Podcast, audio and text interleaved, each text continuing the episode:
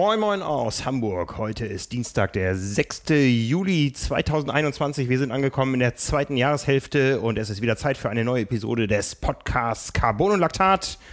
Hier für euch an dem Mikrofon euer Chefredakteur. Jetzt Wiesert, guten Tag. Und euer Publisher Frank Wechsel, das bin ich. Hallihallo. Ja, Nils, wir haben ein spannendes Triathlon-Wochenende hinter uns so und steuern auf verdammt spannende Zeiten zu. Ja. Es gibt viel zu erzählen. Ja, auf jeden Fall. Wir haben trotzdem ein bisschen Zeitdruck heute. Wir müssen uns ein bisschen ranhalten. Ja, dann mal ran. dann mal ran. Von daher beginnen wir gleich mit dem Präsenter dieser Episode und das ist ein neuer Partner. Dieser Podcast wird euch präsentiert von 361 Europe. Das ist eine Laufschuhmarke, die 2016 von Jurian Elsgeest, einem Veteran der Laufsportindustrie in Haarlem bei Amsterdam gegründet wurde. Und das Ganze läuft unter dem Motto, unter dem Mantra Beyond Expectations. 361 ist eine Marke von Läufern für Läufer, ganz unabhängig vom Leistungsniveau. Das spiegelt sich unter anderem in einem Ambassador-Programm äh, wieder, was auch Beyond Expectations heißt. Die Ambassadors, das sind 24 Läuferinnen und Läufer aus neun europäischen Ländern, die auf ganz unterschiedlichen sportlichen Niveaus unterwegs sind. Alle vereint aber die Liebe zum Laufsport und jeder bringt Leistungen nach dem Motto Beyond Expectations. Sei es die Quali für den Ironman auf Hawaii, das Laufen trotz körperlicher oder gesundheitlicher Einschränkungen oder einfach mal Triathlon zum Wandel des kompletten Lebensstils oder zur Gewichtsreduktion. 361 ist offen für jeden Läufer. Wenn sich jemand davon angesprochen fühlt und auch täglich Beyond Expectations geht, dann kann er sich über das Formular auf der Website von 361 bewerben. Das Ganze findet ihr online unter 361europe.com, gesprochen 361europe.com. Und auch in den sozialen Medien ist 361 aktiv unter dem Hashtag oder dem ähm, unter der Location 361 Europe. Ja, 361 ist auch langjähriger Sponsor von ITU-Triathletinnen wie Katie Safiris aus den USA und Rachel Klammer, glaube ich, zwei Mitfavoriten, wenn es um die Olympischen Spiele jetzt geht bei den Damen. Da kommen wir noch später mal irgendwann dazu, aber ja, könnte sein. Auf jeden Fall. Wir hatten die Schuhe auch schon im Test. Äh, das könnt ihr nachlesen in unserer Zeitschrift Triathlon. Da gehen wir auch nochmal in Zukunft näher drauf ein. Äh, der Meraki ist einer der beliebtesten äh, Schuhe von 360 waren seit vielen Jahren treuer Trainingsbegleiter vieler Läuferinnen und Läufer. Und dieses Jahr kommen auch zwei wirklich coole neue Modelle noch auf den Markt, sowohl für Neutralläufer als auch für Läufer, die etwas mehr Stabilität brauchen. Wie gesagt, wenn ihr täglich Beyond Expectations geht, dann ist vielleicht das Ambassador-Programm etwas für euch. Wir verlinken das Ganze natürlich noch in den Show Notes. Alles weitere findet ihr auf 361europe.com. Ja, wir sind in der Hauptsaison jetzt so richtig angekommen, denn es gab Ironman in Europa. Ja, viel. Oft. Gleichzeitig zum Teil. Und über die komplette Distanz. Ja, das ist lange, lange her. Ich weiß gar nicht, wann das letzte Ironman-Rennen in Europa oder was zu Europa gehört stattgefunden hat. Ja, jetzt äh, führst du mich aufs Glatteis, aber das ist äh, tatsächlich lange her. Ja, ja im, im, letzten Jahr gab es ja nichts. Da wurde ja eigentlich seit Südafrika alles abgesagt. Das ja. war im März. Ne? Also war es jetzt wirklich äh, die Rückkehr des äh, Ironman nach Lanzarote, auch die Rückkehr des Ironman nach Europa. Ja, man ja. muss das ja äh, geografisch gehört zu Afrika. Es gibt sogar noch irgendwie einen besonderen geografischen Namen für diese Inseln da im Atlantik. Äh, zollrechtlich. Es ist auf jeden Fall ganz schön weit unten, um ja, das mal so geografisch äh, wirklich professionell darzustellen, genau. wenn man sich das auf der Karte anguckt. Ja. Die Inseln gehören zu Spanien, damit völkerrechtlich zur EU, zollrechtlich nicht. Da habe ich mal böse Erfahrungen gemacht. Wir haben nämlich mal ein Shooting gemacht auf der Nachbarinsel Teneriffa und haben gesagt, wir machen uns einfach. Wir lassen einfach die ganzen Klamotten der Hersteller nach Teneriffa schicken. Ja, hast du ähm, gedacht. Ja, habe ich gedacht. Ne? Dann brauchen wir es nicht schleppen, aber die hingen im Zoll fest. Ja. Und dann haben wir, das war im Winter, hier zu Hause war alles verschneit und wir hatten natürlich jetzt die Hälfte der Klamotten unter der südlichen Sonne mit Palmen und so fotografiert und dann haben wir uns tatsächlich eingemietet einen Tag in einen Centerpark in der Lüneburger Heide. Außenrum war viel Schnee und haben dann da noch so ein bisschen äh, Sonnenflair ähm, gefaked. Ja, das muss auch manchmal Ich bin nicht stolz drauf. Ja, ist äh, manchmal, wie es ist. ja. Aber ja, ja der Ironman Lanzarote zum ersten Mal im Juli, sonst immer Ende Mai. Dementsprechend äh, härter die Bedingungen. Ja, es war heiß, es war windig. Und äh, auch viel spannender letztendlich die Voraussetzungen, ne? weil wir, wir haben da in den letzten äh, Wochen und Monaten ja schon quasi darauf hingearbeitet, dass es so langsam äh, eng wird mit Gelegenheiten, wo man sich noch für Hawaii qualifizieren kann. Und äh, das führte dann dazu, dass lange Zeit gar nicht so viel los war auf den Startlisten und die Profis auch untereinander so ein bisschen gefrotzelt haben. Irgendwie so, ey, hat noch mal jemand einer ein Update gehört? Äh, und äh, sie waren sich alle selber nicht so sicher, gegen wen sie antreten, aber dann hat es natürlich geknallt. Wir haben auch schon darüber gesprochen, Vorberichte und so weiter, alles gehabt. Und ähm, ja, es waren jetzt echt ein paar richtig gute Namen am Start, die da das Ticket nach Hawaii lösen wollten mhm. und es jetzt auch getan haben. Ja, das war sicher der, das Hauptziel einiger Profis. Zwei Deutsche haben es geschafft bei den Männern. Wir konnten unsere Liste endlich mal wieder updaten ja. auf inzwischen neun deutsche Profis, die auf Hawaii äh, am Start sein können, wenn sie denn reisen können und gesund sind und so weiter. Das muss man alles noch mal ein bisschen ab, äh, abwarten. Ja, es waren im äh, vergangenen Ironman Hawaii, also vor zwei Jahren waren es 19. Da müssen wir mal davon ausgehen, da kommen wir nicht hin. Noch äh, zehn weitere. Nee, wo, äh, nee. Beim Restprogramm, das wird nichts. Also kleineres Profi. Ja, hast du das schon so ausgerechnet? Also ich meine, theoretisch ist das ja durchaus noch, äh, könnte es ja fast noch gehen. Ne? Naja, es gibt ja noch drei Rennen für Männer, drei für Frauen und okay, die EM ist dabei, wo es einen Platz mehr gibt, aber es gibt gar nicht mehr so viele Plätze, wie wir ja, okay. für Deutschland bräuchten, um auf das gleiche Kontingent wie 2019 zu kommen. Ja, ich, es ist auch ja, haben wir auch nicht alle unbedingt auf dem Schirm, aber wer es definitiv auf dem Schirm hatte und es unbedingt wollte, waren eben Andreas Böcherer und Boris Stein, die es jetzt auch beide geschafft haben. Ja. Ähm, für die war das schon, schon, ich glaube, eine sehr, sehr, sehr große Erleichterung, dass das jetzt geklappt hat, definitiv. Das glaube ich auch. Ich glaube, der Druck, der da auf den Schultern lastete, war gigantisch groß.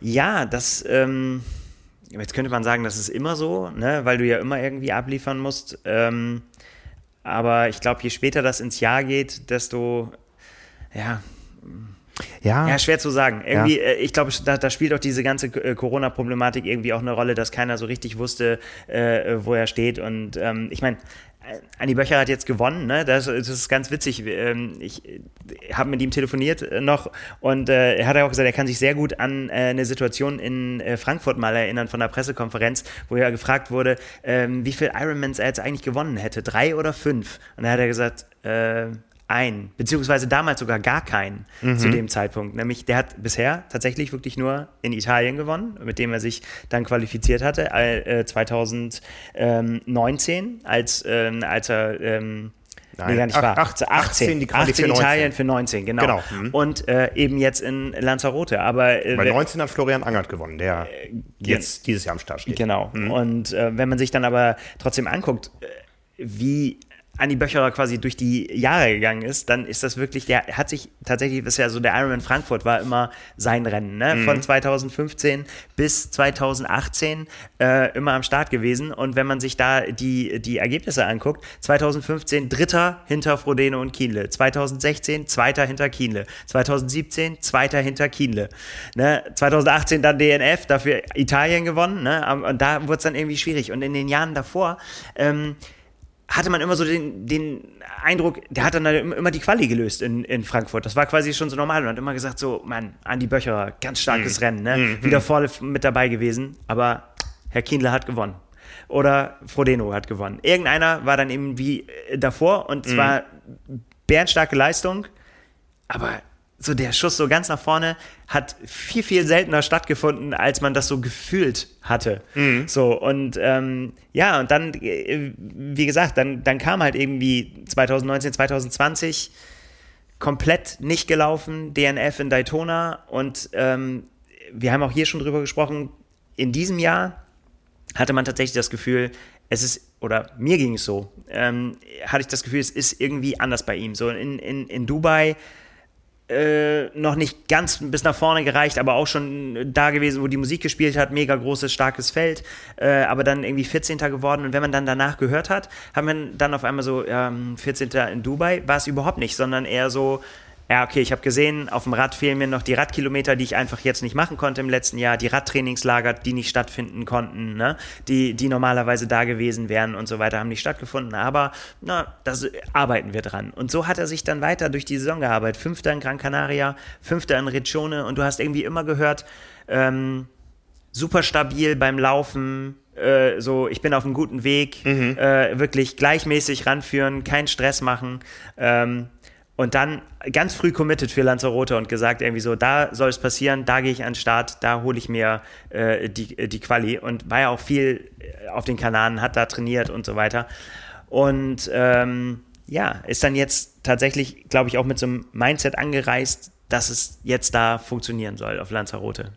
Und äh, ja, in einer sehr, sehr coolen Art und Weise letztendlich da den Sieg geholt, denn äh, Christian Hohenhau hat äh, fast das mentale Game zum Explodieren gebracht, weil er mal gesagt hat, so, ich fahre mal voran. Ja. Und die Minutenvorsprung äh, ran so dahin und es wurde immer mehr Vorsprung, immer mehr.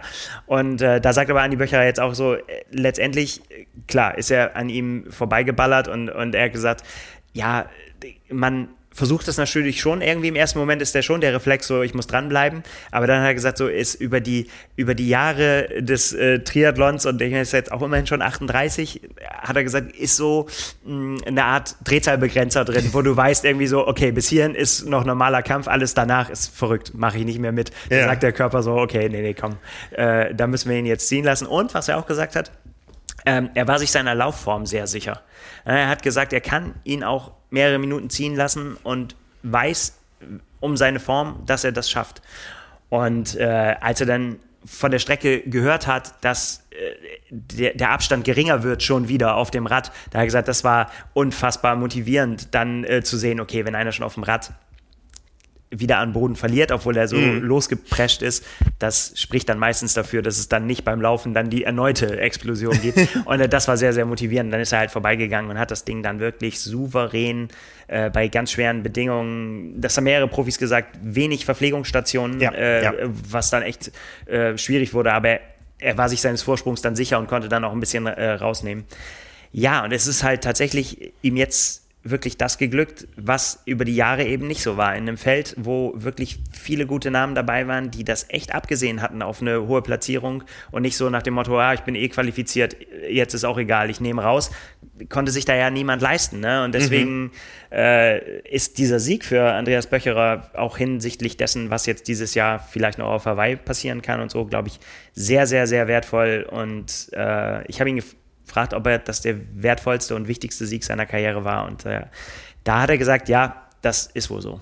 Weil letztendlich Italien war gut und schön, aber er hat selber gesagt, die schweren Jungs haben sich alle auf Hawaii vorbereitet und ähm, gewinnen muss man natürlich trotzdem, aber das Ding jetzt hier war ihm sehr, sehr wichtig, auch in der Vergangenheit da schon aktiv gewesen und er wollte einfach jetzt aus persönlichen Gründen und auch aus sportlichen Gründen zeigen, dass das sein Rennen wird. Und das hat er geschafft. Ja, ja. Also ganz, ganz starke Leistung. Und wir sehen in, in Kona. So ist es. Ja, wie Ja. auch Boris Stein, der Zweiter geworden ist. Genau. Also auch für den sicher ein ähnlich großer Druck. Äh, Du hast eben erwähnt, ähm, Andreas Böcherer 38 Jahre alt, Boris Stein 36. Wir haben den ja groß port- porträtiert in diesem Jahr schon in der Zeitschrift und da las man ja schon so ein bisschen raus, dass er so sich selber auch im Herbst seiner Karriere sieht. Also äh, dementsprechend groß der Druck. So viele Hawaiis wird es da als Profi nicht mehr geben. Nee. Ne? Ja, und vor allen Dingen auch, weil die letzten Jahre für ihn ja eben so gelaufen sind, haben wir ja häuf- häufig schon äh, thematisiert, dass er in sehr guter Form war, dann äh, 2019 dann rausnehmen äh, musste. Das sind Punkte, glaube ich, die einen auch echt fertig machen können, ne? wenn du wenn du wirklich einfach auch dann äh, dann siehst, du bist gut in Form und dann ist immer irgendwas. Ja. irgendwas hindert dich daran, dein volles Potenzial abzurufen und ich glaube, das ist bei Boris Stein immer noch so. Also auch jetzt gerade ne, durch seinen Ellbogenbruch, den er da hatte, äh, ist er natürlich, hat er Rückstand im, im Schwimmtraining gehabt. Ne? Da, da war auch wieder was, wo, wo er erstmal wieder rankommen musste und sich da erstmal wieder reinbeißen musste. Dann knickt er vor Tulsa um. Also es ist ja fast schon absurd, wie viel, wie viel Pech da zusammenkommt. Ne? Die Katze, mit der er damals zusammengestoßen ist. Alles so Dinge, wo du sagst, so Mann. Ähm, und jetzt hat er es halt ähm, geschafft, letztendlich sehr weise erstmal diesen Zwischenschritt zu gehen. So, ne? Und, und äh, äh, jetzt tatsächlich, ja, ja, wie du gerade gesagt hast, die Erleichterung, das Durchatmen, äh, dass die Quali dann äh, letztendlich im Sack ist. Und äh, wie gesagt, ich habe ich hab weise gesagt, man, man, muss es tatsächlich so sagen, weil ich meine, er hat sich dann äh, letztendlich nach dem mm, ähm, in, im Rennen in einer Situation wiedergefunden, wo er, wo er fünf Minuten in beide Richtungen hatte, ne? Wo er, wo er dann auf Platz zwei war, fünf Minuten nach vorne, äh, fünf Minuten auf den, der hinter mir ist. Und dann kannst du natürlich sagen, ich mache jetzt unvernünftige Dinge und versuche ganz nach vorne irgendwie durchzu, durchzustechen und äh, versuche das jetzt einzuholen. Oder man sagt einfach, ich, ich bleibe jetzt einfach mal bei meinem Pacing und gucke, dass ich das Ding ähm, für mich so weiter und dann passiert, gucken wir mal, was passiert. So, ob mir dann der nächste Platz. Ich meine, da ist dann tatsächlich, wenn es um die Hawaii-Quali geht, da beneide ich ja alle, die das dann noch hinkriegen, die dann noch rechnen können und so weiter und äh, auch Zahlenmaterial dann zusammenkriegen im Kopf. Aber äh, ist einfach dann auch die, die Vernunft muss dann einfach da sein. Und äh, ja, hat er geschafft. Und äh, ja, also da, auch da sehr, sehr spannend äh, zu sehen, denn ab jetzt ist ja noch Zeit. Ne? Also ab jetzt mit, mit der Sicherheit, das jetzt zu haben, kannst du eine perfekte Regeneration äh, dir holen und ja. auch den Aufbau für Hawaii wieder machen und dann toi toi toi, klopfen wir auf Holz, dass da keine Unfälle, Stürze, Krankheiten, irgendwas dazwischen kommt und dann mhm hoffen wir, dass wir wirklich mal das volle Potenzial von Boris Stein auf Hawaii sehen können. Ja, ne? also 13, 14 Wochen müssten es sein, bis Kona, 14 Wochen nehme ich an.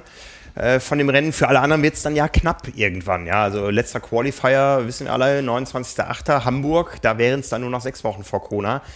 Ähm, und wenn du wirklich dann auf den Punkt in Hamburg fit sein musst, bei den Frauen ist es Hamburg, bei den Männern ist es ja. eine Woche vorher, glaube ich, Kopenhagen, dann ähm, ja, da bleibt nicht viel Zeit. Ne? Es haben auch schon Menschen bewiesen, dass es geht, ja, aber es ist natürlich sicherer, jetzt wirklich einen vernünftigen neuen Aufbau zu machen, auch mal ein bisschen rauszunehmen. Äh, ich glaube, so ein Ironman Lanzarote, der fordert einen noch ein bisschen mehr. Da hat man noch ein paar Voll. Tage mehr äh, nötig, um wieder in Tritt zu kommen. Ja. Ähm. Ja, also äh, das definitiv war natürlich ein sehr, sehr hartes Rennen. Auch mhm. ähm, die Bedingungen war, äh, Lanzarote hat alles gegeben, was es konnte, windig, heiß. Ja gut, die Topografie ist eh da, aber die macht einen natürlich auch fertig. Und, und das kann, wenn es halt nicht richtig läuft, das konnte man halt aussehen. Ich meine, Nick Castelline zum Beispiel ist einer von den Athleten, der brutal explodiert ist. So, ne? Und mhm. der war ja auch einer, der zu dem Zeitpunkt gut im, im Rennen war. Und das kann im Prinzip jedem passieren da. Ne? Mhm. Ähm, und, und, dann ist eben der Unterschied, du sagst ja, den späten Zeitpunkt hast du ja angesprochen, aber es kommt ja auch noch dazu, was hast du vorher gemacht? Ne? Mhm. Es gibt ja jetzt einige Athleten, die zum Beispiel auf Frankfurt äh, schielen, äh, Tobias Drachler oder ähm, äh, Franz Löschke. Mhm für die ist das dann die erste große Nummer und da soll es dann passieren. Aber wenn du schon eigentlich das Feuer im Sack haben wolltest und die Versuche schon hinter dir hast und bist schon in, in der Weltgeschichte umhergereist und so weiter, dann wird es natürlich noch immer schwieriger. Ja. Ja, ja es also, fehlen noch so ein bisschen die jungen Wilden für Kona. Ja? Also der Jüngste, der momentan qualifiziert ist aus Deutschland, ist Florian Angert. Der ist immerhin auch schon 29 Jahre alt. Der ist der einzige unter 30-Jährige von den elf, äh, Quatsch, von den neun Profis, die aktuell auf der Liste stehen. Ja, ja. also.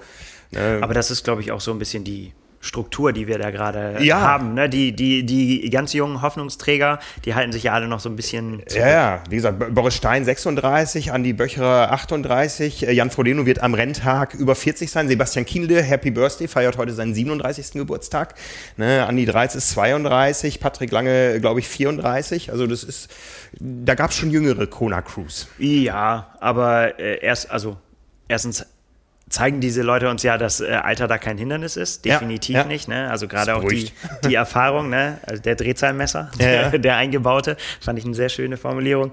Ähm, und ja, wie gerade gesagt, ich meine, es gibt ja natürlich auch äh, junge Leute, die dann vielleicht auf die Langdistanz auch gehen, wo es dann auch wirklich jetzt der Plan ist, die langsam ranzuführen. Ne? Ja, Oder ja. sie sich auch selber langsam daran gewöhnen wollen und das ja. ist ja auch sehr, sehr vernünftig. Da passt so ein bisschen ins Bild, dass der schnellste Age-Grupper auf Lanzarote nämlich äh, auch ein Deutscher war, der in der Altersklasse 40 unterwegs ist. Christian Stürzer ist ähm, overall äh, in 8, 57, 27. Also Lanzarote-Zeiten sind ja, kann man ja auch schnell mal sagen. Sich vertun. Ne? äh, 8, 57, 27 in der Altersklasse M40. Das äh, wissen Menschen in unserem Alter, wie umkämpft eine solche Altersklasse ist. Und da muss man sich mal auf der Zunge zergehen lassen. Der hat für seinen Sieg in der M40 einen Vorsprung von 29 Minuten und 18 Sekunden mit ins Ziel gebracht. Ja, ja also ähm, das äh, unterstreicht, glaube ich, nochmal, wie groß diese Leistung da, da war. Also äh, Glückwunsch nach Rot, ja, da kommt er her. Ne, ähm, einer von insgesamt sechs Deutschen, die auf Lanzarote die Altersklassen gewonnen haben. Ähm, geht los in der M25, Timo Schaffelt. Ähm, der war auch einer der Favoriten in der Militär-WM-Wertung, die da auf Lanzarote jetzt ähm, langfristig angesiedelt werden soll. Und da ist er insgesamt Vierter geworden. Ich muss noch mal gucken, ob da auch ein äh, arabischer Prinz am Start war, für den man vielleicht diese Militär-WM, aber den finde ich jetzt nicht hier. Nein, also ähm, das hat so ein bisschen Tradition. Ja, auf Hawaii gab es auch immer eine deutsche Militärmannschaft, ist in den letzten Jahren so ein bisschen eingeschlafen. Aber wie gesagt, Timo Schaffelt da auf Platz 4, aber Altersklassensieg in der M25 vor Cornelius Theos, auch einem Deutschen. Dann gab es noch Altersklassensiege bei den Männern in der M45 durch Alex Blank, in der M55 durch Volkert Behrens. Das ist einer, der sich da wirklich auskennt. Der hat nämlich ein paar Jahre da gewohnt und äh, ein Coaching-Business äh, betrieben, ist aber, glaube ich, inzwischen wieder in äh, Deutschland zu Hause. War auch einer der ersten Triathlon-Profis, zumindest hier in Norddeutschland, ganz früher mal. Wie gesagt, Altersklasse M55 gewonnen und in der M60 hat Wilhelm Schweiger gewonnen. Und bei den Frauen gab es auch noch einen Altersklassensieg für Angelika Fanay Nimmesgern in der F- oder W55. Tja, die ist, da hat das, glaube ich, äh, da abonniert. Die ist ja. auch sehr häufig. ja, ja. Ne? Ähm, ist jetzt so ein bisschen, steht in den Sternen. Wir bekommen da auch viele Zuschriften von euch, wie das denn aussieht, ob man denn jetzt mit so einer Quali auch ganz sicher im Oktober nach Hawaii reisen darf. Äh, ein Problem, was sich zunehmend stellt. Ja, also das Auswärtige Amt sagt momentan noch nein. Wir warten mal ab. Also gesamtpandemische Entwicklungen sprechen dafür, dass es vielleicht mal irgendwann lockerer wird. Äh, aus anderen Ländern dürfen mehr Menschen nach Deutschland als ähm, wir jetzt in Bezug auf die USA ja. in, die, in die umgekehrte Richtung. Also Flugzeuge fliegen irgendwann wieder mehr. Aber ja. das Problem rückt natürlich näher für viele. Klar, mhm. ja, für uns alle. Ne? Ich ja. meine, letztendlich ist es tatsächlich ja so, dass es sogar äh, arbeitstechnisch mittlerweile so ist. Also, dass du dass die deutschen Firmen darauf drängen, dass sie ihre Leute wieder dahin bringen können. Ja, ich Aber, auch. Ja, ja, auch, auch, du drängst darauf, deine Leute dahin zu bringen, das ist richtig.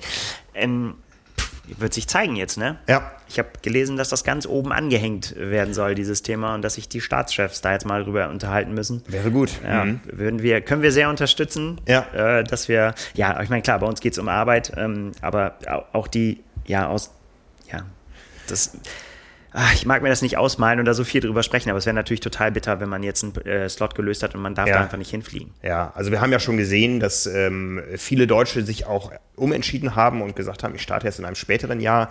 In den USA wurden dafür die äh, Startplatzkontingente aufgestockt, aber auch auf Lanzarote, wo ursprünglich 40 Age-Group-Slots ausgeschrieben waren. Da hat uns jemand äh, zugetragen, dass dann ein Aushang vor Ort äh, gesagt hat, äh, es gibt übrigens 100 Slots für Kona. Ja. Äh, und von daher, auch wenn man so ein bisschen tiefer in die Altersklassenergebnisse reinschaut, sind da doch eine ganze Menge Deutscher dabei, die jetzt da auf Lanzarote den Slot für Kona 21 am 9. Oktober gelöst haben und jetzt natürlich noch vor dem zweiten äh, Thema der Problemlösung stehen, ähm, die Einreise zu klären. Definitiv, ja. Das ja. ist ja auch finanziell kein, kein kleiner Schritt, den man da gehen muss. Nee. Um so einen Slot anzunehmen. Ja. Ja, die Männerprofis haben wir besprochen. Einer nicht dabei auf Hawaii nach dem gegenwärtigen Stand. Nils Frommholt ist Sechster geworden, ja. hatte eigentlich das gleiche Ziel wie auch äh, Andreas Böcherer und Boris Stein, aber der steckt den Kopf nicht in den Sand und hat angekündigt, er wird noch einen weiteren Angriff äh, unternehmen und zwar bei einem Rennen, bei einem Kurs, der ihm eher entgegenkommt. Da gibt es nicht mehr viel zur Auswahl. Für die Männer nee. ist das entweder der Ironman Lake Placid noch Ende dieses Monats, dann ist es die Europameisterschaft, die in Frankfurt stattfindet mit entsprechender Konkurrenz und dann als letzte Chance der Ironman Kopenhagen. So ist es. Eine Woche danach.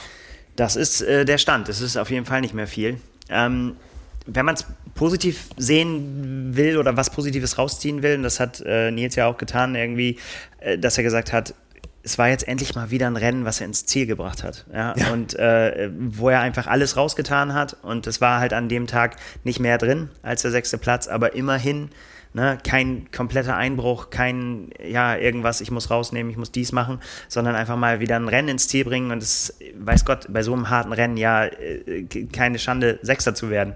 Ne? Das ist halt wirklich, und das finde ich auch echt super, dass er das dann so für sich formulieren kann und sagen kann, hey, das ist der nächste Schritt. Einfach mal wieder ins Ziel gekommen und äh, alles rausgehauen und mal wieder von vorne bis hinten und jetzt so beim nächsten Mal klappt's. Mhm. auch da ja, einfach. Gute Einstellung. Ja, ja, gute Einstellung und, und äh, sind auch da die Daumen gedrückt, weil ich finde, das soll dann doch auch belohnt werden, wenn jemand äh, sich so da rein, reinhaut. Ja, ja. ja. Bei den Frauen war Jenny Schulz noch bis zum Ende auf der Startliste. Ähm, ich habe sie in keinem Ticker irgendwo gesehen. Ticker war eh so ein großes Problem. Lanzarote schwer ja. zu verfolgen, das Rennen, ja, keine Live-Bilder, äh, nicht viele wirklich direkte Informationen und ein sehr löchriger Ticker. Also da ja, es sind ja, es ist ja, es sind ja Tracker, ne? Also ja, man, man, man muss sich sehr quasi selber zusammenreimen ja. aus den Zeiten und das ist halt das große Problem, vor dem wir eigentlich immer stehen, dass man sagt, irgendwie irgendwas scheint passiert zu sein auf der Strecke, aber wir wissen es dann auch nicht besser, wenn wir, wenn wir keine äh, Bilder haben und müssen uns das irgendwie zusammenreimen und versuchen irgendwelche Insta-Stories Stories, die von Leuten, die an der Strecke stehen. Ich meine, wir können ja auch nicht überall stehen. Mhm. Äh, also sehr, sehr schwierig, das immer, immer nachzuvollziehen. Ja, ist halt das Los, was wir dann da manchmal haben. Aber, ja, ja, ja, Also wenn wir eben gesagt haben, dass ähm, Lanzarote völkerrechtlich zur EU gehört, zollrechtlich nicht, dann kann man sagen, sportrechtlich gehört zu Dänemark. Und die hatten, äh, nachdem das sein, bei den Männern nicht bis ins Ziel gehalten hat, bei den Frauen richtig was zu feiern. Ja, Wobei, äh, mit einer kurzen Dings, es hat nicht bis ins Ziel gereicht, aber immerhin bis zur Hawaii-Quali. Ne? Ja. Also ich meine, das muss halt auch erstmal schaffen, weil das Risiko dann wirklich voll zu explodieren ja. und äh, dann das nicht ins Ziel zu bringen, das besteht natürlich auch. Und ähm, ja. ja. also von daher hat es geklappt.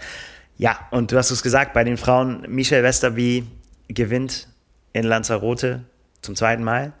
Und äh, ich finde, also auch da wieder, wir müssen immer neutral sein, aber das kann ich, da kann ich nicht anders, als mich für Michelle Westerby zu freuen, weil ähm, die ist einfach, ja, Keep Smiling ist ihr Motto, ja, was sie ja. immer mit sich rumträgt und es gibt niemanden, der das besser verkörpern könnte als sie. Also die ist wirklich Keep mhm. Smiling, egal wie es läuft und äh, dementsprechend, ja, habe ich ihr das sehr, sehr gegönnt, dass sie es da geschafft hat. Auch äh, nach, ja, nach nicht einem sehr ja, schweren Jahr, sagen wir es wie es ist. Sie hatte eine Fehlgeburt ähm, dieses Jahr und ähm, hat gesagt, okay, ist so, passiert anderen Frauen auch. Sie ist sehr, sehr öffentlich damit umgegangen, weil sie gesagt hat, das ist ja auch ein Anliegen zu, zu sagen, hey, das geht ganz, ganz vielen so in, der, in, in den ersten Schwangerschaftswochen. Und äh, jetzt hat es mich getroffen, aber ja, Kopf hoch, äh, weiter konzentrieren auf das Leben und äh, auf die Familienplanung wollte sie sich nämlich eben nach Hawaii 2021 wieder konzentrieren, weil sie gesagt hat, sie hat auch nicht mehr so viele Jahre, ne, in, mm. in der sie da noch äh, was reißen kann. Ist jetzt 37 oder 38, ja. bin nicht ganz sicher. Mhm. Ähm, und hat er gesagt, okay, da muss es jetzt, dieses Jahr soll es jetzt klappen. Ne? 21 legt den Fokus darauf und jetzt äh, hau ich das hier, hau ich einen raus, ich will es nochmal versuchen und wenn das dann klappt, das finde ich immer, ach, das ist schön, wenn, mhm. so ein, wenn so ein Plan funktioniert. Und äh, ja, man kann, finde ich, hören aus ihrem Instagram-Post raus, wie sie es gesagt hat. Ihr erster äh, Post nach dem Rennen war, ich habe gewonnen, ernsthaft, ich habe gewonnen. das finde ich so schön. Ja, ja, ja. Weil sie ja auch gesagt hat, so, ich meine, natürlich waren auch bei ihr die Zweifel da. Hat sie das nochmal drin? Schafft sie das nochmal? Mhm. Kann sie noch einen Sieg raushauen, der sie eben nach Hawaii bringt? Ja, und das ist, ist ihr jetzt gelungen und ja, toll. Ich finde es gut. Ja. Eine große Bereicherung. Auf jeden Fall. Also das äh, war schön zu sehen. Du hast dich wahrscheinlich genauso gefreut, nochmal einen Tag später, dass Joe Skipper endlich zugeschlagen hat. So ist es. es gab noch einen zweiten Ironman, den in UK. Äh, wir haben schon darüber berichtet äh, letzte Woche, dass da doch viele Starter abgewandert sind auf die Kanaren aufgrund der äh, Pandemiesituation. Äh, gerade das Frauenfeld in UK war doch deutlich überschaubar, aber das hast du schön gesagt. Zwei große einheimische Siege für ähm, äh, Katrina Matthews. Äh, damit auch ein großartiges Wochenende für Coach Björn Giesmann, der sowohl sie äh, coacht als auch äh, Boris Stein. Genau. Ja, ähm, die musste jetzt keine Kona-Quali mehr lösen. Die hatte sie schon in der Tasche nach äh, dem Rennen in Tulsa. Hat aber nochmal jetzt ordentlich Dampf gemacht. Ja, genau. Und ähm, ich glaube, dass auch, auch für sie ich habe mich mit Björn da mal drüber unterhalten. Er hat halt gesagt, sie ist halt wirklich so eine Athletin, die sich so Ziele setzt tatsächlich und die dann auch unbedingt umsetzen muss. Ich meine, sie hätte nicht jetzt nicht mehr gemusst da, ne? Mhm. Und sie hätte den auch nicht mehr machen müssen. Nach ihrem Auftritt in, in Tulsa hätte man auch sagen können, ich mache das nicht, aber sie wollte das offenbar gerne da an den Start zu gehen und dann zieht sie das auch voll durch. Ich meine, die Bedingungen Katastrophe. Also wirklich Katastrophe. Mega Regen auf einem sowieso schon sehr, sehr schweren Kurs. Sowohl die Radstrecke als auch die Laufstrecke sind wohl sehr, sehr schwer. Ich war persönlich noch nicht da, aber das ist so das, was man hört. Es wird dann immer mit Hilly äh, um, umschrieben, mhm, aber Hilly gibt es ja in verschiedenen Ausführungen.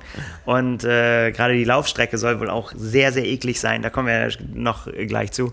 Ähm, ja, sie hat sich durchgesetzt, ja. Ähm, und ich glaube, da kann man auch noch, ähm, da habe ich Lust drauf, dann noch mehr zu sehen von ihr. Ja. Bin da sehr, sehr gespannt, wie sie, wie sie da weitergeht. Also, ja, ja. ja, auch eine große Bereicherung auf jeden Fall für das Feld. Ja, Nikki Bartlett, Chantel Cummings, ähm, zwei und drei. Mehr Profis gab es nicht. Ja.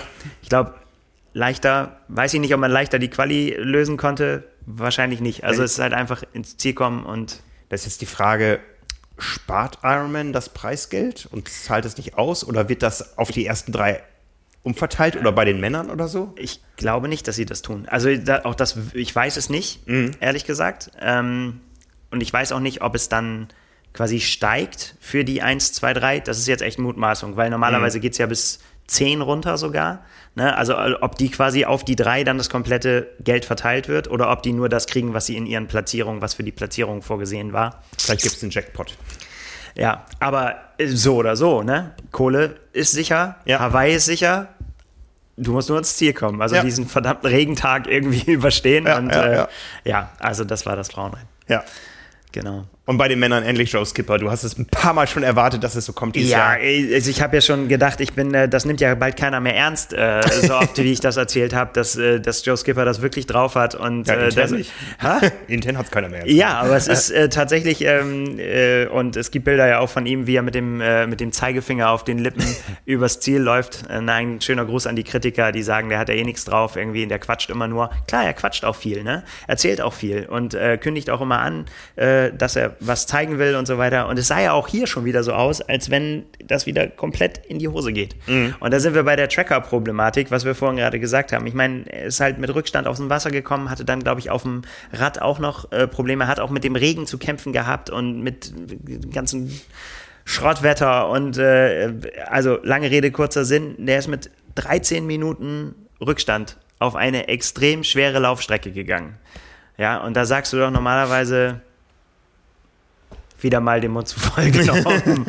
Aber nicht so bei Joe Skipper. Ja, also ganz vorne weg. Ähm, Sam Laidlow, ich hoffe, ich spreche das richtig aus, ähm, Franzose, 22 Jahre alt und der hat im Vorfeld schon gesagt, ähm, er, sein Ziel ist, also er will auf jeden Fall nach Hawaii mhm. und er möchte da als ganz junger Kerl, ähm, und das ist er ja, ich glaube, der einer der, der jüngsten, wenn nicht der jüngste Profi. Genau, das war, das hat er angekündigt, er möchte sich als jüngster Profi für Hawaii qualifizieren. Ja. Also wir, wir vermissen noch die jungen Wilden bei uns im Team, aber die Franzosen haben. Aber das ist natürlich extrem jung und extrem wild. Mhm. Äh, hat er auch schon gezeigt in, in, äh, in, dem, in der langen Distanz in Girona, die er äh, gewonnen hat. Mhm. Und ja, hat auch hier, ne, vorne mit aus dem Wasser, erster, also es war auf jeden Fall ganz vorne mit dabei äh, und dann auf dem Rad Gas gegeben mit Tim Don unterwegs gewesen, der äh, sich dann äh, später äh, auf die Nase gelegt hat in der Wechselzone oder kurz nach der Wechselzone und dann einfach das Rennen nicht mehr beenden konnte, weil er echt äh, fies aufgecrashed ist, so wie er gesagt hat, aber auch gut dabei war. Ne? Also mhm. äh, auch der ist ja über 40 schon, mhm. aber ich mutmaße mal, der hätte es geschafft. Also wenn er nicht diesen Crash gehabt hätte, wäre wär auch er wieder nach Hawaii gekommen. Ja, mal gucken, ob er das nochmal jetzt irgendwie in Angriff nimmt, aber der ist auf jeden Fall gut in Form. Ja, und ich meine, dann hat er beim Laufen so gut ausgesehen. Ne? Er ist halt wirklich an die Spitze gelaufen, ganz locker, mega Vorsprung gehabt, sieben Minuten, acht Minuten auf den Zweitplatzierten. Ähm, Leon Chevalier, auch Franzose. Und wie gesagt, dann hast du immer noch diesen Namen Joe Skipper da im Hinterkopf. Ne? Und äh, der ist tatsächlich, ist es ihm doch gelungen, das einfach abzuschütteln und einfach zu sagen, so, jetzt nehme ich mal die Beine in die Hand und lauf mal ganz nach vorne. Und mhm. hat es tatsächlich dann wirklich, ich habe vom Ticker gesessen oder vom Tracker gesessen und habe mir die Zeiten angeguckt und es waren wirklich nur, nur noch ähm, äh, keine zehn Kilometer mehr. Da hatte der äh, Sam Laidlow noch, noch äh, Vorsprung von über fünf Minuten auf Skipper und äh, fünf Kilometer später vorbei und aus. So und ähm, ja, also lange Rede, kurzer Sinn. Zwei Stunden 41, 45 Sekunden hat Joe Skipper auf diesem Marathon gebraucht wahrscheinlich der beste Lauf, den er jemals hingelegt hat, ja. ähm, um dann den Sieg beim Ironman UK einzufahren. Und ich meine, er war ja qualifiziert, auch da wieder. Ne? Es ist mhm. also um die Quali ging es für ihn nicht. Das äh, ist dann eben hinten raus. Also das muss dann eben letztendlich ähm, ja, waren dann doch die Franzosen dann, äh, für die war es dann letztendlich äh, ja, auch kein Problem. Sie haben es dann geschafft, auf zwei und drei äh, dann die Kona-Quali sich zu sichern. Ja. Aber Joe Skipper für mich echt. Fabian Rahn kann man noch erwähnen, ist äh, Sechster geworden. Ähm, aber auch, ich meine, wenn ich es richtig sehe, zweitbeste Laufleistung. Also auch einen guten Marathon hingelegt. Ja, also auch da würde ich jetzt da wieder sagen, äh, ich meine, bei Joe Skipper ist es tatsächlich immer so, man kann da nie auf das Hawaii-Ergebnis schließen bei ihm, weil da auch immer alles drin ist, von, äh, von wirklich äh, Explosionen bis ähm, ganz nah dran vorne am Podium. Ähm, aber ich finde, der Typ ist halt echt ein Phänomen. Also irgendwie immer noch so unterm Radar, finde ich, weil, weil man immer so, wenn man so die ersten Top-Leute aufzählen sollte, äh, weiß ich nicht, ob dann immer Joe Skipper sofort mitfallen würde, der Name, also, ja. weil er auch immer irgendwie so drin so Aussätze hat, wo er dann überhaupt gar keine Rolle gespielt hat. Mhm. Aber wenn du dir das auch da durch die Jahre anguckst, äh, 2017 Zweiter in Rot, 2018 Ironman New Zealand gewonnen, äh, Ironman UK gewonnen, Zweiter in Hamburg geworden, 2019 Ironman Florida gewonnen, 2020 Ironman New Zealand gewonnen und jetzt 21 Ironman UK gewonnen. Ne? Also der macht einfach so, jedes Jahr gewinnt er irgendwo einen Ironman und das müssen erstmal, das musst du erstmal hinkriegen. Ja, ja, ja. Ne? Da haben. Wir haben über Andi Böcherer vorhin gerade gesprochen. Ne? Ja. Da viele, viele gute Rennen, viele mhm. gute zweite Plätze, aber Siege, hm. ja. so. Und das sind ja auch alles keine, keine Rennen, wo man es geschenkt bekommt. Also von daher, er ist ein, ein Siegathlet, ja, ja. auf jeden Fall. Mal gucken, was das noch so gibt dieses Jahr. Ja, ja. Ja, auf jeden Fall, Joe Skipper. Ich habe es schon immer gesagt, wollte ich nur noch mal sagen. Ja, sehr gut. Also, wie schon erwähnt, die weiteren Quali-Möglichkeiten werden rar. Es geht weiter am 25. Juli in Lake Placid in den USA. Da gibt es zwei Plätze für die Männer, zwei für die Frauen und zwei weitere, die je nach äh, Startfeld verteilt werden.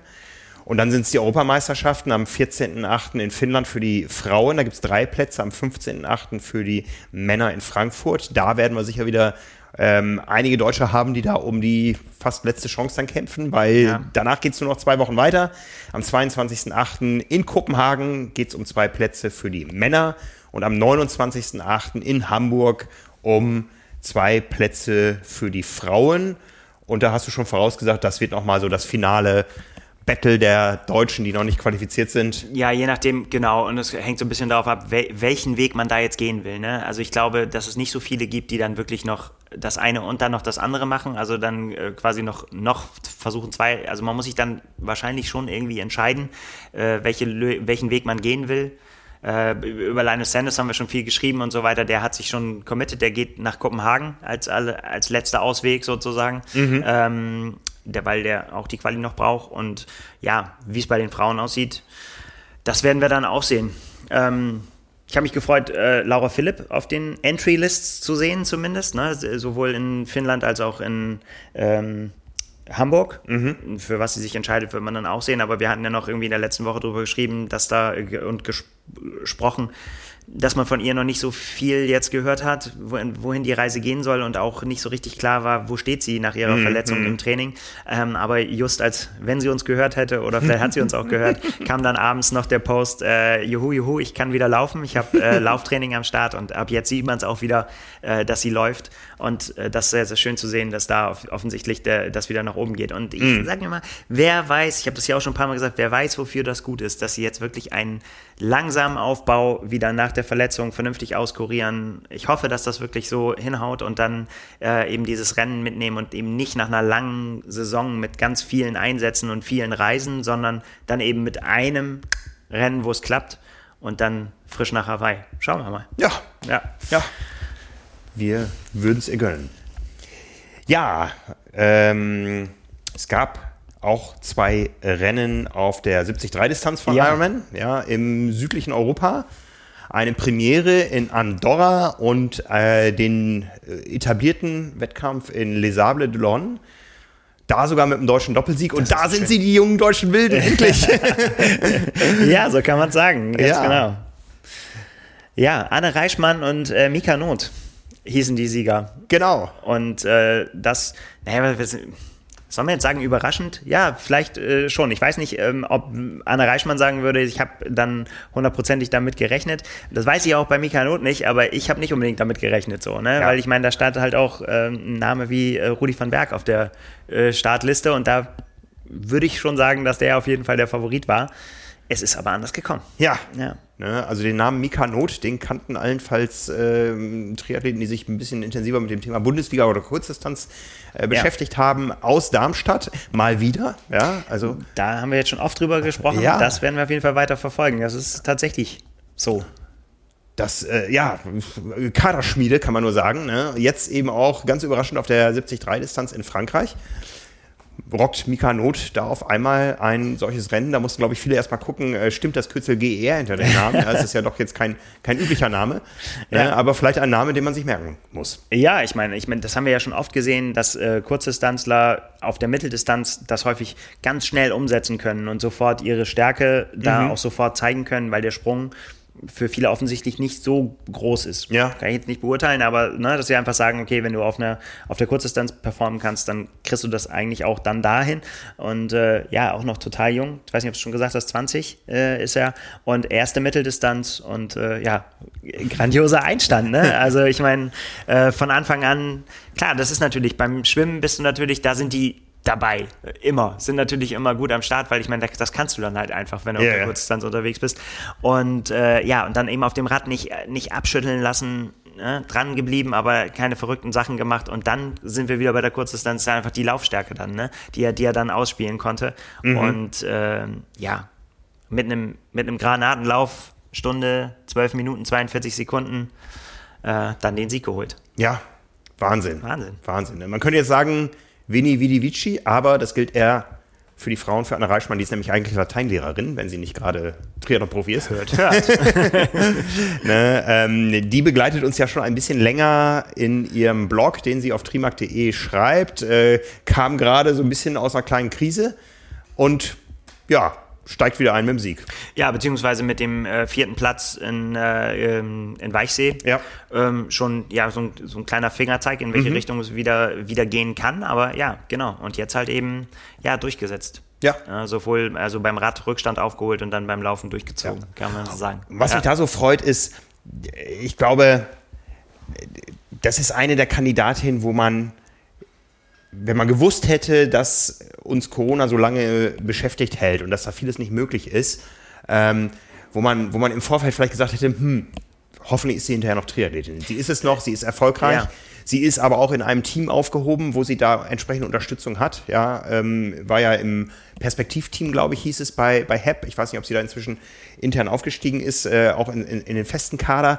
Aber ähm, da sieht man eben, was eben auch an Strukturen inzwischen da ist, um auch Athleten aufzufangen und eben dafür zu sorgen, dass auch mal eine Krise überstanden werden kann und dann eben so wieder einzusteigen. Ja, ja also großartig. Ja, ja, eben. Also äh, absolut, wie du gerade sagst, dann war der blödeste Zeitpunkt quasi, um ja. Triathlon-Profi zu werden in dem Sinne. Ja, ähm, ja war aber wie es ist und ja, schön zu sehen auf jeden Fall.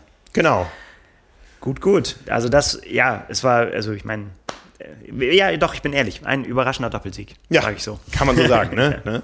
Dann gab es noch ein erfreuliches Ergebnis und zwar den zweiten Platz von Svenja Tös in Andorra bei der Premiere des Ironman 73 dort. Ähm, ich habe es, glaube ich, letzte Woche schon gesagt, ich hatte überhaupt kein Bild vor Augen, wie Andorra aussieht. Das habe ich jetzt erst durch die Rennbilder gesehen. Es ist super schön, auch nicht ganz einfach da, Ach, aber nee. zweiter Platz, äh, sicher jetzt im Aufgalopp, äh, auch für den Versuch, sich noch für Kona zu qualifizieren. Ja, und ähm, auch da geht der Weg in die richtige Richtung. Absolut. Äh, beste Laufzeit des Tages und äh, damit dann eben auch den, äh, den, den Platz auch gesichert. Mhm. Ja, das war, das war stark, auf jeden Fall. Ja, also ein großes Rennwochenende mit ganz viel Action. Bevor es jetzt so ein bisschen wieder ruhiger wird, ja, ähm, so in den nächsten Wochen große Rennen der großen Veranstalter finden erstmal nicht statt. So ein bisschen schwierig, äh, sich einen Überblick zu verschaffen. Ähm, es gibt so ein, ja, es gibt ja die zentrale Termindatenbank bei der Deutschen Triathlon Union. Da steht auch bei manchen Rennen gecancelt dran, aber wenn man die Rennen alle mal einzeln durchklickt, da sind noch viel, viel mehr abgesagt, als ja. ähm, es offiziell in der zentralen Datenbank drin ist. Also Ähm, und wie gesagt, äh, Ironman geht jetzt erstmal ein bisschen in eine kurze Sommerpause und ähm, äh, bei Challenge wissen wir auch irgendwie, äh, haben uns auch Zuschriften erreicht. Äh, eins der nächsten Rennen wäre Moskau gewesen. Da ist die Anmeldung wohl noch eröffnet, das Rennen aber schon abgesagt. Also ja. alles so ein bisschen undurchsichtig. Ähm, wir hoffen weiter auf den dann richtig starken Herbst, quasi ab dem 15.8. mit dem Ironman Frankfurt wo es dann wieder richtig losgeht. Wie gesagt, am Tag vorher schon mit einer Europameisterschaft in Finnland für die Frauen. Ja, ähm, aber ab dann geht es ja richtig ab, wenn alles, was auf dem Papier steht, auch so durchgeführt wird. Das ist so. Ja. Und dann wird es auch noch wirklich spannend, äh, was ist mit den, was ist mit so Leuten wie ähm, Sebastian Kienle oder auch ähm, Cameron Worth, haben wir auch schon ein paar Mal ja, gesagt, ja. das jetzt hier sah lange Zeit so aus, als wenn er gewinnen würde in Andorra, äh, ist dann ähm, aber Dritter geworden am Ende konnte dann äh, doch das nicht ins äh, Ziel bringen, seinen Vorsprung. Aber bei dem ist zum Beispiel auch, weil er für mich auch so lange Zeit ein Fragezeichen. Ja, der ist quasi von Anu dazu mal noch qualifiziert mhm. äh, für Hawaii, aber was macht er eigentlich daraus? Ja, ja. Aber jetzt hat er sich äh, auch geäußert. Also er ist Kona-bound. Also er, er, der will auf jeden Fall einen Start und ich finde, das ist halt auch, äh, 2019 haben wir, wie lange haben wir darüber geredet, ob Cameron Wolf Hawaii gewinnt, ne? Ja, ja, das war wirklich so, ne? Das war ja, die anderen Profis waren alle schon genervt von ihm, weil er mal gesagt hat, er will das gewinnen. Dann haben wir immer gesagt, er soll das erstmal zeigen und so weiter.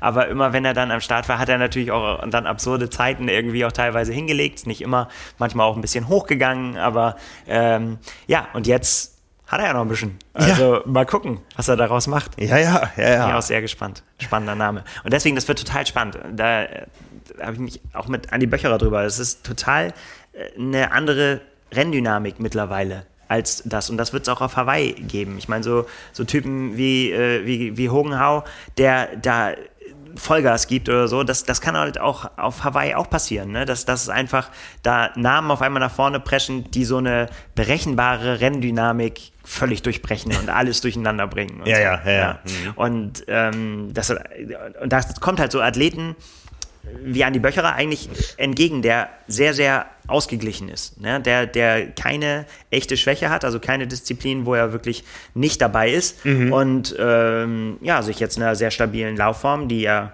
auf keinen Fall schadet und die man auf jeden Fall braucht, kann man es umgedreht haben. Der ist ein super Radfahrer, auch ein guter Schwimmer, der ja er hat gesagt, er hat es jetzt hier in äh, Lanzarote so ein bisschen verbummelt und er ist sich immer noch nicht so klar, wann er die Spitzengruppe verloren hat.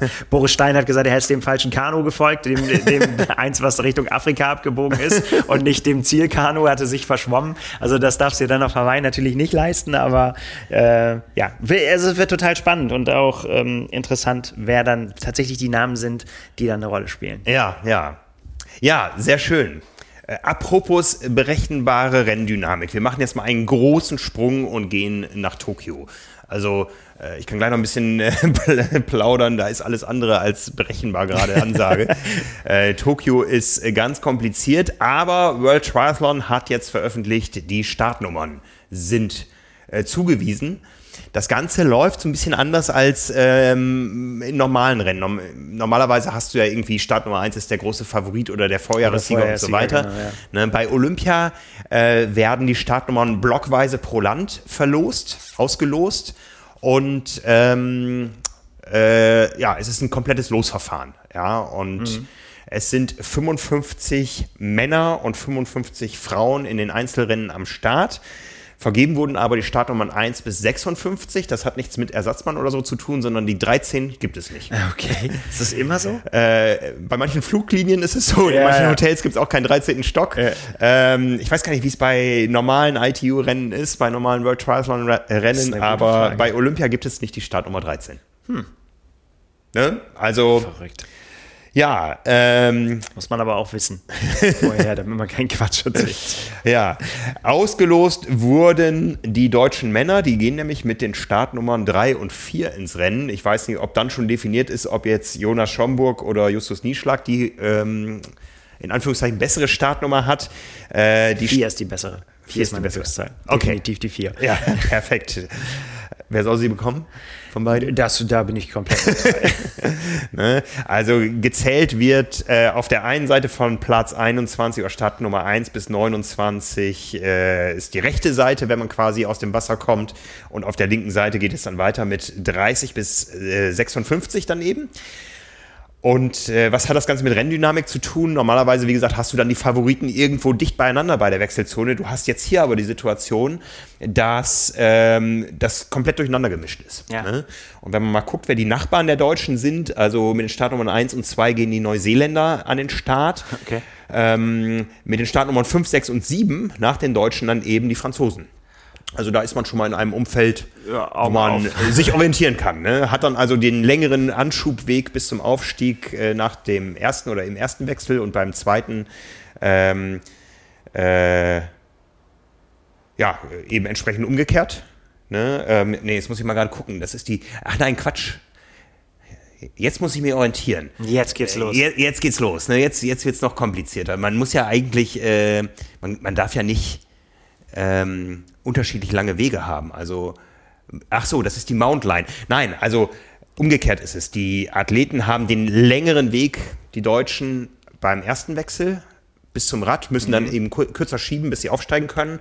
Und beim zweiten Wechsel eben länger das Rad schieben, bis sie es abstellen dürfen, um dann aus der Wechselzone rauszulaufen. So ist es.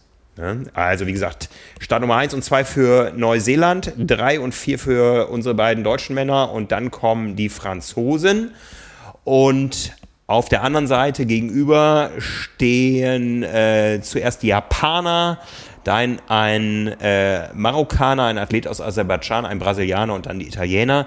Und wenn man so guckt, wer sonst noch an Favoriten unterwegs ist, die Norweger stehen relativ in der Mitte auf der gegenüberliegenden Seite. Die ähm, äh, Amerikaner stehen äh, fast ganz am Ende auf der, auf der gegenüberliegenden Seite. Äh, ja, und den Abschluss machen Hongkong und Österreich. Ja. So. Bei den Frauen ist es ein bisschen weiter mittendrin, aber auch in guter Gesellschaft. Da stehen nämlich die beiden Deutschen auf den Startplätzen 9 und 10, also Laura Lindemann und Annabel Knoll, neben den Amerikanerinnen. Da hat man eine Benchmark. Ja, aber ich meine, das gibt ja sowieso Gemetzel. Es ist ja, Ja. ganz egal. Also als wenn man da auf irgendjemanden gucken könnte, wo einer ist. Du musst irgendwie gucken, dass du dich nach vorne wühlst. Ja, ja, ja. Gegenüber stehen die Österreicher, die ja auch ähm, gut aufsteigende Tendenz zuletzt hatten. Also ja, da ist zumindest jetzt mal das Design der Wechselzone bekannt und äh, alles weitere wird sich dann ergeben. Am 26. Juli für die Männer, am 27. für die Frauen und wer das noch nicht äh, genau geplant hat, 0.30 Uhr die Startzeiten. Ja. Nein, nein, 23.30 Uhr am Vortag. Also für die, für die Männer am 25. Juli um 23.30 Uhr bis entsprechend dann irgendwie kurz vor zwei Okay. mit Siegerehrung. Verdammte Zeitverschiebung. Das bringt mich Ja. immer total durcheinander. Bei, beim, beim Team Relay ist es einfacher, das ist nämlich am gleichen Tag. Ja, da ist es um 7.30 Uhr beziehungsweise um 0.30 Uhr deutscher Zeit. Also man muss schon ein bisschen durchhalten, wenn man das Ganze live verfolgen will. Und ansonsten habt ihr ja uns. Aber das kriegen wir aber äh, hin. Ja. Ja. Ne? Also Ich glaube, äh, an Spannung man mangelt es nicht. Also Nee. das wird auf jeden Fall. Ja, aber wenn ihr dann morgens aufwacht, dann hoffe ich, dass es da schöne Bilder von mir gibt und äh, Rennberichte von aber auch. Simon und so weiter. ja, es ist alles, es ist so super kompliziert. Also es ist so viel Bürokratie mit lauter Apps, Online-Formularen und so weiter. Also ich bin immer noch nicht freigeschaltet für die App, in die ich eigentlich ab heute täglich meine Körpertemperatur eintragen soll und alle Tests, die ich noch mache und so weiter.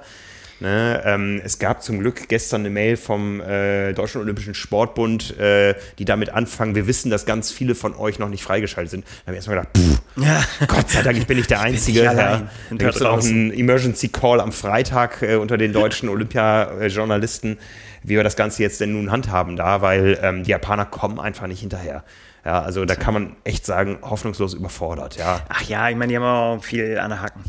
Ja. Das muss man auch mal sagen. Ich meine, das ist ja wirklich auch eine Aufgabe, die es da zu bewältigen gibt. Ey, boah. Ja, ne? ja, aber auch so ein paar Dinge, die einfach nicht gut durchdacht sind. Da gibt es dann ein Extranet, ähm, das ist quasi so eine Cloud, wo du alle Dokumente drin findest. Außer das Presse- und Fotografenhandbuch, ja, das ist dann äh, so, ein, so ein Pressehandbuch, das hat dann schnell mal 300 Seiten. Das gibt's nur in der App, das kannst du also nur ganz klein lesen und dann äh, reinzoomen. Aber bei den knapp 300 Seiten, spätestens bei so Seite 130, stürzt das Ding einfach mal ab. Ne? Also, ja, es ist, äh, Ja, aber das, äh, die, auch diese Hürde wirst du überwinden. Danke. Genau. Werden wir, äh, uns dann auf Sportliche konzentrieren. Genau, ich bin froh, wenn ich da bin, sie mich drei Tage in meinem Zimmer einschließen. Ich hätte jetzt fast gesagt, wir auch.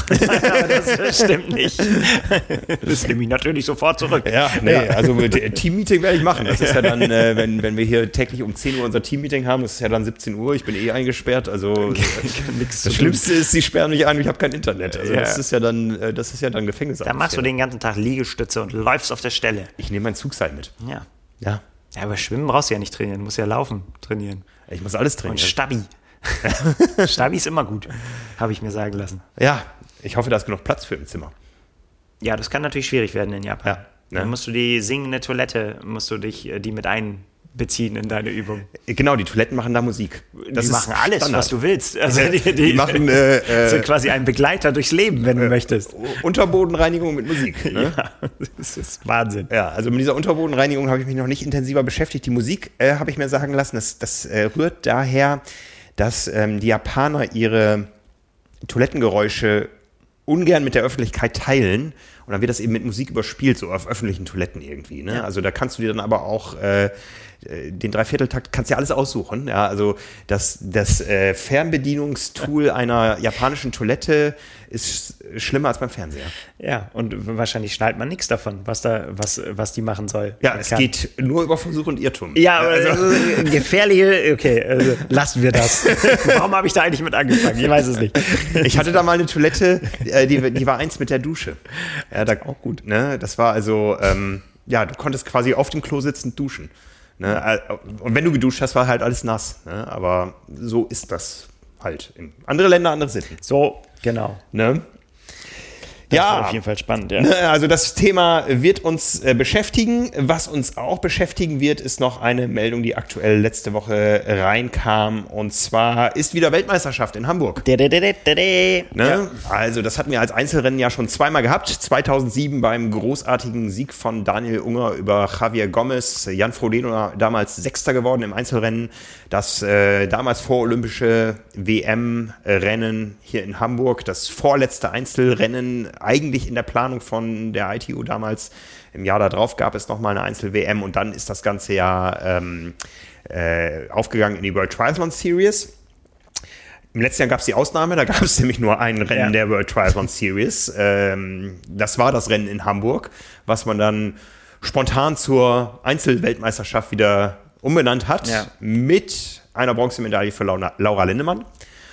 Und ähm, da man bei World Triathlon inzwischen gesehen hat, dass auch kurze Formate sehr gut ankommen oder das auch bei anderen Anbietern sieht, wie zum Beispiel der Super League, hat man gesagt, äh, wir machen ähm, wieder eine Einzel-WM auf kurzen Distanzen und jetzt wird es ein bisschen undurchsichtig.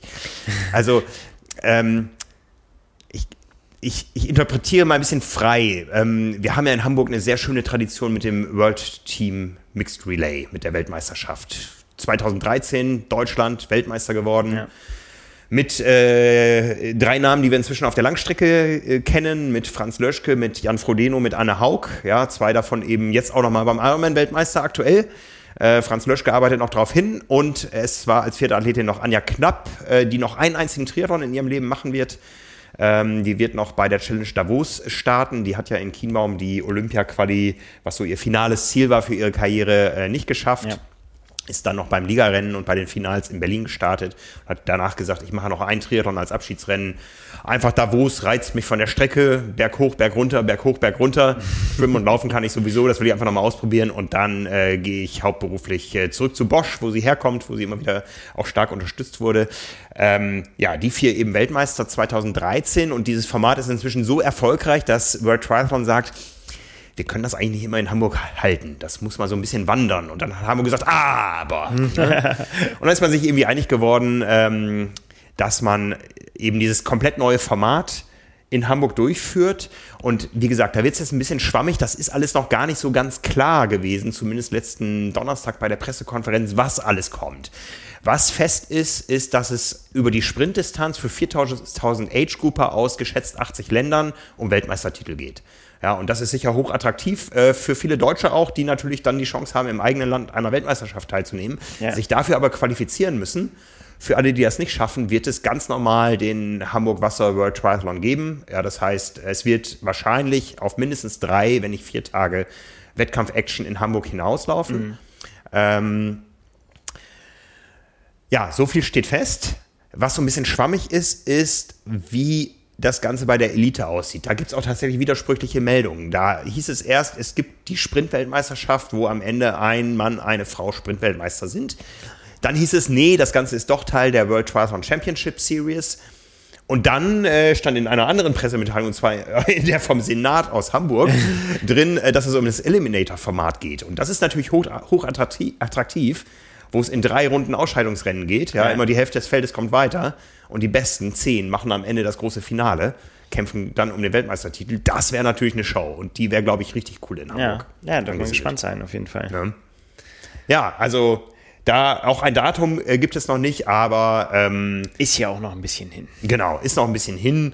Und was noch weiterhin ist, und äh, das ist auch ein offenes Geheimnis, wurde auch auf der Pressekonferenz so verkündet, ist, dass man gerne auch irgendwann das Grand Final der World Triathlon Championship Series in Hamburg hätte. Erstmals dann, wo dann eben auch die Weltmeister gekürt werden über die ganze Saison, aber eben auch auf der olympischen Distanz dann die ganzen Age-Group-Weltmeister. Und das äh, ist das Größte, was es auf der Kurzstrecke gibt, abseits von Olympia. Und das mal in Hamburg zu haben, wäre schon toll. Ist ja auch schön. Ja, ähm, einfach, ja, auch da ist es ja tatsächlich dieses, ja, diese Atmosphäre, die du da hast mit, mit dem Setting einfach mitten in der Stadt, das ist auch ja schon wirklich was Besonderes. Also ja. Kann ich gut nachvollziehen, dass die Verbände das gerne machen und äh, ich kann das sehr unterstützen. Ja.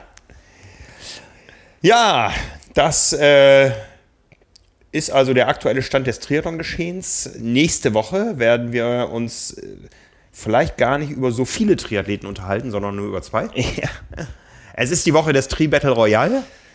Ganz genau. Die Einschläge kommen näher. Die Einschläge kommen näher. Wir haben einen äh, ganz besonderen äh, Gesprächspartner aus äh, gegebenem Anlass angefragt. Es kann sein, dass es den Podcast, diesen Podcast nächste Woche erst einen halben Tag später am Mittwoch geben wird. Aber dazu äh, halten wir euch auf dem Laufenden. Ähm, ja, von daher wünschen wir euch jetzt erstmal fast sowas wie eine schöne Offseason. Ne? Nein, da kommt dann noch ganz viel. Ja, aber, aber, viele aber für, für alle, die jetzt gekämpft haben, auch in Deutschland hat ja viel stattgefunden. Ist jetzt äh, so ein bisschen kurze Sommerpause. Ja, aber das ist ja nicht Off-Season, das ist einmal kurz durchatmen, da kann man ja noch. äh, Sommerpause. Ja, ach, Pause, Pause ist es, haben wir nicht. Nee, ja, wir sowieso nicht. Nee, aber auch, auch als äh, die Sportler nicht. Das Ja. glaube ich. Ich glaube, viele nutzen das jetzt halt einfach nochmal irgendwie. Im Herbst werden halt viele, viele Sachen noch äh, stattfinden. Wir haben es ja gesagt, irgendwie, wir haben unfassbar viele Trainingspläne veröffentlicht äh, für alle möglichen Rennen, die noch äh, stattfinden können. Und Ja. dann kann man ja auch noch irgendwann noch mit dem Laufen richtig im Herbst anfangen und so weiter. Also es ist noch ganz, ganz, ganz viel. Auf jeden Fall, auf jeden Fall. Ich meine, das haben wir auch schon auf verschiedenen Kanälen geleakt. Es wird die Power and Pace Trophy geben, äh, die Laufmeisterschaften in Anführungszeichen zu unseren Trainingsprogrammen und zwar am 17. Oktober auf dem Hockenheimring über Halbmarathon und Marathon. Anmeldungen sind eröffnet. Da gibt es auch noch die ein oder andere textliche Meldung auf unserer Website dazu. Da gab es äh, heute noch ein großes Briefing. Ja, von daher wird es keinem von uns langweilig, glaube ich. Halbmarathon oder Marathon, Frank? Beides. Was, Äh, ach nee, so, was ich- du machst. Mm, äh, mal schauen. Ähm, also ich, ich habe tatsächlich von äh, dem Reiseveranstalter meines Vertrauens äh, die Tage die Anfrage bekommen, wie er mich denn jetzt für den Ironman Südafrika einbuchen soll. Der ist am 22.11. und da wäre natürlich ein Halbmarathon am 17. Oktober ein prima Test. Das ist schön. Ne? Also, ja. Da hältst du uns mal auf dem Laufenden, was du da demnächst in deine Countdown-Uhr eintippst. wie, viel, wie viele Tage noch äh, bis Buffalo? Stimmt, genau. Ich guck mal gerade, wie viele Tage sind es denn noch? Überhaupt jetzt hier. Ironman Hamburg, 54 Tage. So, wir sollten zum Ende kommen. Ja, ich muss äh, trainieren. Von daher, also, äh, ja, passt auf euch trainiert weiter. Wenn ihr euch äh, berufen fühlt unter dem Motto Beyond Expectations, als Ambassador bei 361 einzusteigen, dann schaut auf 361europe.com vorbei. Wie gesagt, alle weiteren Infos in den Show Notes. Alles, was wir sonst noch so zu berichten haben, findet ihr auf trimark.de. Da war eine ganze Menge Action über die letzten Tage. Also da war ja doch sehr viel los, auch sehr viel zu sehen. Ganz viel Spaß dabei. Wir hören uns wieder nächste Woche. Bis dann. Ciao, ciao. Ciao.